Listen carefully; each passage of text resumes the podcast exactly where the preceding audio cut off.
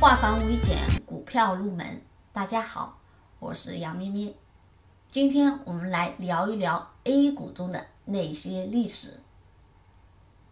五幺九行情，五幺九是中国股市上的一段传奇。经过九七年、九八年市场持续低迷的行情后，一九九九年 A 股以点炮的形式突然爆发。五幺九当天，股指大涨百分之四点六四，随后一个多月，股指从一千一百点一路涨到一千七百点，涨幅超过百分之六十。之后，指数还在不断的创出新高。二零零一年六月十四号，指数已经达到了最高两千两百四十五点四四点，持续了两年的大牛市，随后便开始了长达四年的熊市。